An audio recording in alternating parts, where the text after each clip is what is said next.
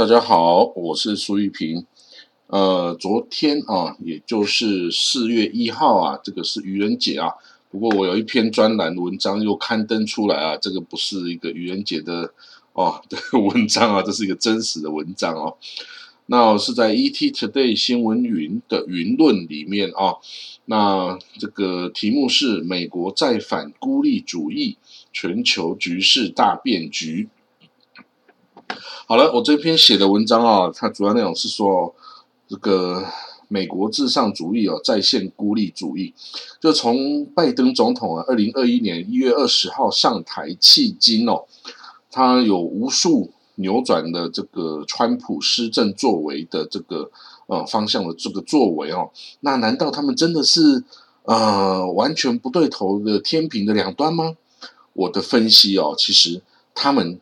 在呃精神啊方向啊其实是一致的哦，就是美国自己先顾好自己的国内事务，管他外面世界烽火连天。只是呢，川普啊表现这个张扬在外哦，那拜登是内敛不招摇，那态度在于态度啊，这个差别在于他们的态度而已。那就是说，这是一个世界独霸的美国哦，应该要表现出来的一个态度吗？我们哦，其实看到哈，二十世纪初期美国崛起之前哦，执行孤立主义的影子再现哦。那为什么这样子哦？这对世界局势是好是坏呢？我认为呢，这是一个负面的影响哈，那代表啊，这个世界上的所有这个极端主义啊、牛鬼蛇神啊，都将进来搅局哦，也而不怕受到这个美国啊这个国际警察的制裁哈。啊，一旦呢，国际社会啊重回丛林状态啊，对于台湾啊，这个这样的效果哈，将是危险的哈。那。为什么会下这定论呢？这个因为哦，最近哦，从美国 这个拜登总统上台以来哦，他在中东区域哦，我不讲其他的区域哦，以中东区域来说，他竟然呢对传统啊美国的敌人哦，包括这个伊朗啦、叙利亚啦、塔利班啊、呃这个神学士哦、塔利班等等这些组织哦或国家哦，他没有显示出敌意。反而呢，他这个哦，对他们显示出很多善意啊，包括将也门胡塞政权哦排除出支持恐怖主义的国家的名单。然后呢，美国也愿意与伊朗啊共同回到二零一五年核武协议的道路。然后呢，美国也愿意哦五月一号从阿富汗撤军。这友好的啊，仿佛这些国家才是美国的盟友。那那在于至于美国怎么对待他之前的盟邦呢？比如啊，对于沙地阿拉伯、对于以色列、对于约旦、埃及等等，美国哈却没有显示特别的亲善哦，或者友好，有时哦反而显示出特别的严厉以对。比如呢？这个拜登的政府哈，企图追究啊，沙地阿拉伯王储哦，也就是 Mohammed bin Salman 这个王储哦，他这个的手下的这个情报人员呢，涉及杀谋杀哦，这个纽约时报记者卡舒吉的案子哦，然后呢，美国这个拜登一上任，也立刻制止了沙地继续攻击。也门胡塞政权的行为哦，就说我不再卖这个进攻性的武器哦，我也希望你不可以再去攻击。然后呢，这个美国啊，对于以色列啊即将受到国际刑事法庭 ICC 追溯战争罪行的这个案子哈，也闭口不谈哦。然后呢，甚至是大幅度的对巴勒斯坦人哦恢复友好的关系啊，给予大额的财政援助。等等哈，那比起这个之前的这个川普总统来说哦，这样子对待友邦的态度哈，这个是史无前例的哦。那美国未来想要走怎么样的道路呢？好像是美国自己的哦，这个国务院哈，自己现在也还搞不清楚到底要怎么跟拜登来配合哦。那我说呢，这个拜登政府啊，他有意啊跟伊朗啊一起回到二零一五年这个六六强哦促成的伊朗核武协议的这个轨道上。那这个协议呢，也就是伊朗啊交出它的核武设施啊，让国际社会来监管，也就是由国际原子能总署啊 IAEA 来监管哦。那并且呢，保证啊，它不发展核弹用的浓缩铀物质哦。那这个之前只能在大概三 percent 的浓缩铀的程度，那要武器用的浓缩铀必须要提炼到九十 percent 以上哦，才能作为核弹的。弹头使用哦，那如果呢，伊朗啊做出了这些妥协，那美国呢就会取消所有对伊朗的经济制裁跟禁运措施哦。那这样子呢，伊朗就可以出售它的石油、天然气、进口这个粮食啊、医药啊等等的民生必需品哦。那这样子哦，就是就是在伊朗完全没有做任何妥协之前，美国拜登政府就做出这样子的宣言跟善意哦，可以说是史无前例了。几乎是一九七九年伊朗宗教革命之后啊，美国几乎是对伊朗最为友善的一个总统啊，就是拜登了哦。那当然呢，我们看到，这个上任两个月到现在哦。美国跟伊朗啊，还是卡在谁先让步哦，谁先回到这个核武协议的这个面子问题上，还没有办法这个找到解决方案呢。那美国国务卿呢，布林肯呢，Antony Blinken 他说啊，希望伊朗先回到遵守核武协议的这个路上。那美国只要确定伊朗有遵守协议呢，就会立刻解除所有制裁。那伊朗的外长啊，当然就反驳了这个扎利夫。他说呢，美国啊是川普总统在二零一八年单方面这个撕破这个协定啊，然后没有道理的对这个伊朗开始严厉的制裁啊禁运啊。那今天这个不是伊朗先犯错，是美国你先哦这样子做，所以应该要由美国先修正他的行为哦，回到二零一五年核武协议的道路上。那么如果美国这样做的话呢？伊朗保证一定会交出所有的核武设施跟这个提炼的物质哦，供这个各方啊，这个国际原子能总署来监管。哇，就是为了这个谁先回到这个的道路上，就吵个两个月不停哦，连这个一连这个呃俄罗斯总统普京啊，欧盟各国领袖啊，都居中协调，愿意调停双方呢，可不可以同时？回到这个核武协议上嘛，这样谁也不失面子。那结果两边都还不同意，还是希望对方先回到这个道路上哦。这也就可惜了。这个本案中最亮眼的一点啊，没有人重视这一点呢，就是说伊朗啊，他是愿意交出核武设施。让这个国际社会监管的，然后呢，也交出这些提炼的这个核武的物质哦，浓缩铀啊，以换取解除制裁跟禁运的这一点非常的重要，但是好像根本不受到哦列强的关切啊。那我的观察哦，我的观察呢是，美伊哦今天会陷入这个僵局哦，恐怕不是拜登的原意哦，因为拜登。这个词对这些呃这些呃邪恶轴心国家的和解的这个立场哦，是看来是相当明显的哦。那我相信呢，是这个国务院的这个官僚们呐，他还没有脱离川普时代啊强硬对待伊朗政策的这个态度，以及这个受到以色列的影响啊，以色列是再怎么样也不相信伊朗会放弃开发核武啦。那这样的制约呢，哈，就是。国务院哦就不敢大刀破斧的哦来执行拜登所定下的和解政策，所以呢，这个一旦基于骄傲不愿走第一步，那就真的很困难。然后未来呢，要是逼得哦这个伊朗啊迫不得已啊走上这个继续走上对抗的这个道路哦，或者是哦甚至以色列抢先对伊朗下手攻击。而引发伊朗反击之后的各方混战呐，或者是呢，这个你看，中国已经在三月二十七号与伊朗啊签署二十五年合作伙伴协定，这个企图啊从中这个火中取栗哦，把这个呃这些经济利益哦一揽而去哦，让所有美国、欧盟的国家通通吃瘪去哦。等一下，就算你和解，所有的利益也已经在我中国手里了哦。那这样子啊，都会影响全美国全盘的中东战略啊，这看起来是得不偿失的状态哦。那再说到这个也门胡塞政权哦，还有这个黎巴嫩真主党，还有叙利亚阿塞德政权等等啊，受到伊朗支持的这个地区武装哦，这个或或是政府哈，在拜登上台之后啊，都没有受到什么压力，或是美国的敌对的讯息哦，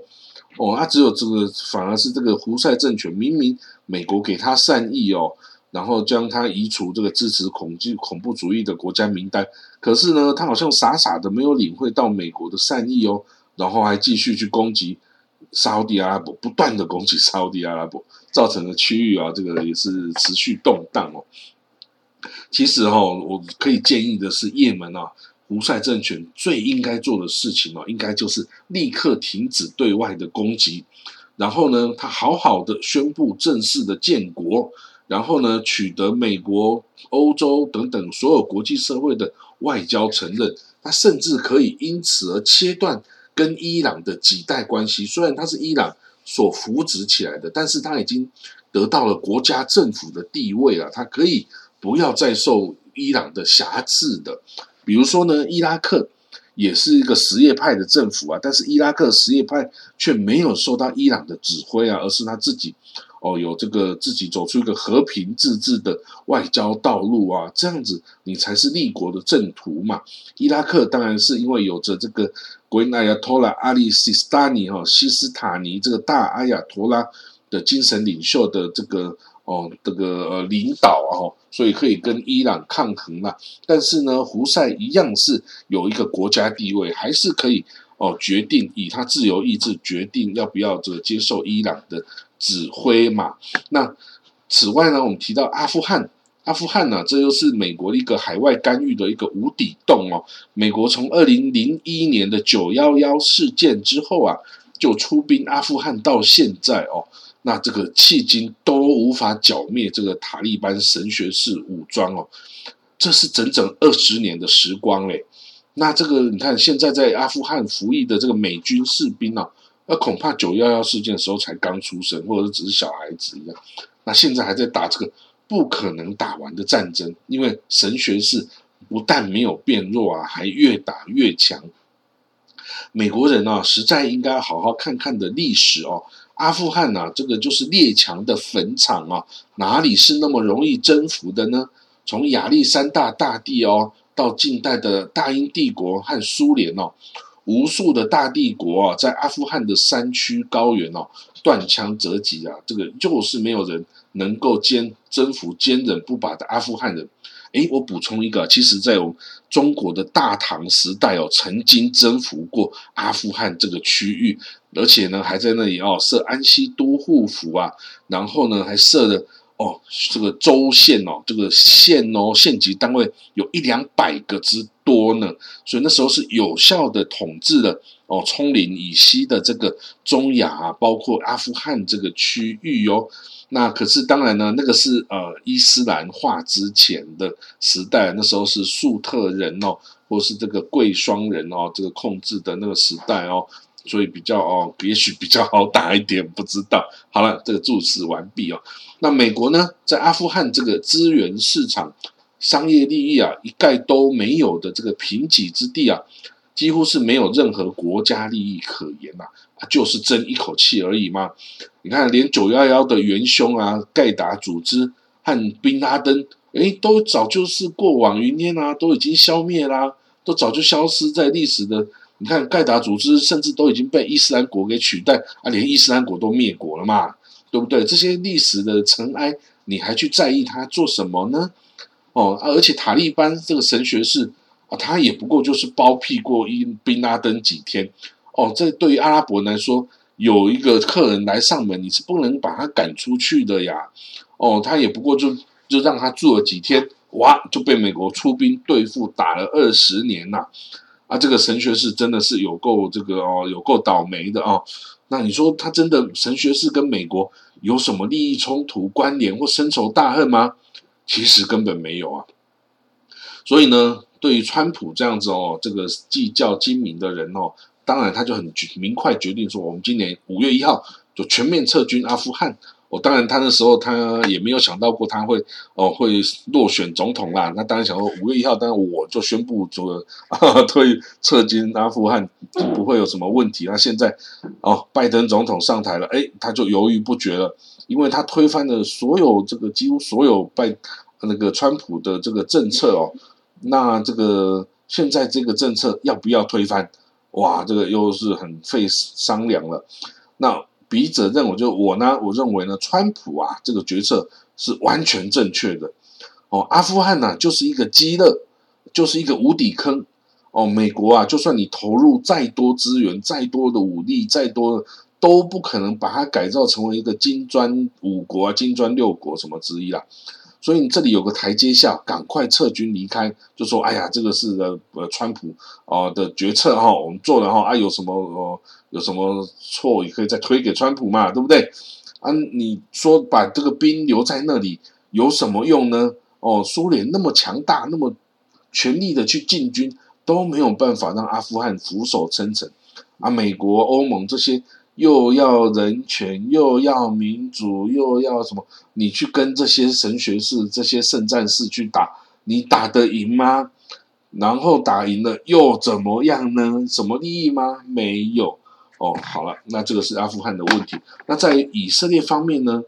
这个标题是写啊，美以关系若即若离哦。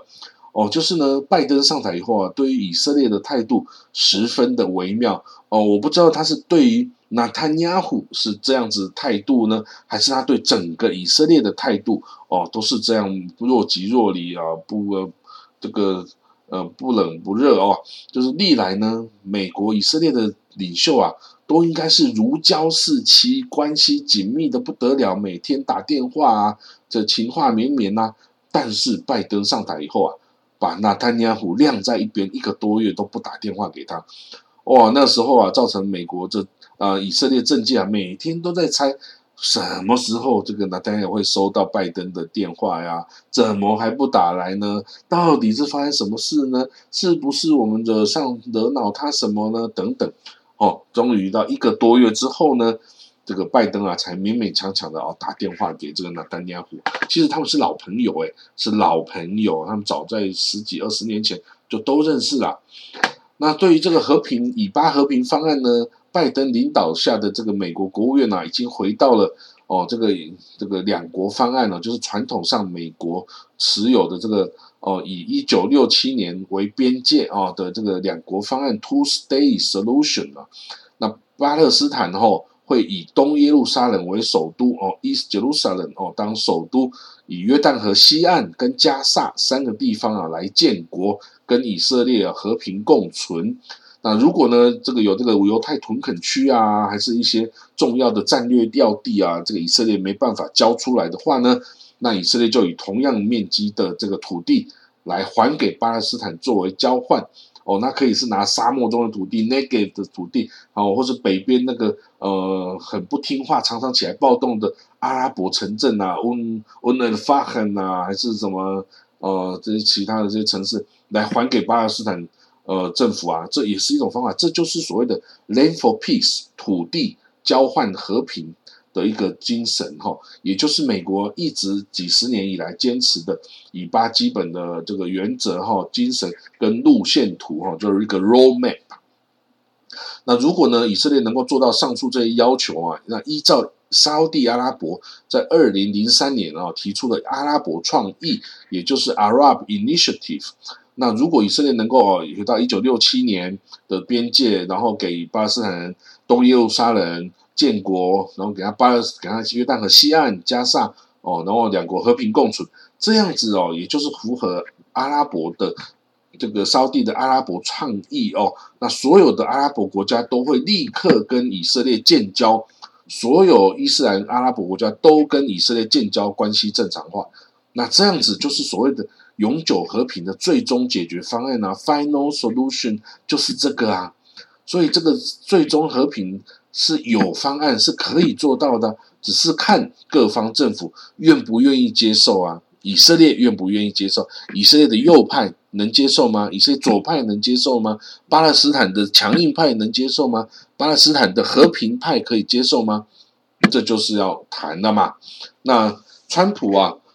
的时代哈是完全倒向以色列哈，他断绝跟巴勒斯坦每年数亿美元的这个援助，关闭了原先跟巴勒斯坦打交道那个美国驻耶路撒冷总领事馆哦。还关闭了巴解在驻华府的外交代表团哦，然后强迫巴勒斯坦要接受美国和以色列拟出的和平方案，那当然就是对对巴勒斯坦就是完全就没有这个都不要讲都没有意见可以表达了。那甚至呢，为了引诱啊，让阿拉伯各国看以色列关系正常化哦，美国还慷他人之慨啊，的承认摩洛哥。对西撒哈拉的主权哦，还有毫无理由的把苏丹从支持恐怖主义国家中删除啊，这种种作为都显示了川普啊可以毫无底线的啊做出任何不符合国际法，甚至不符合美国立国原则与道德的事情啊。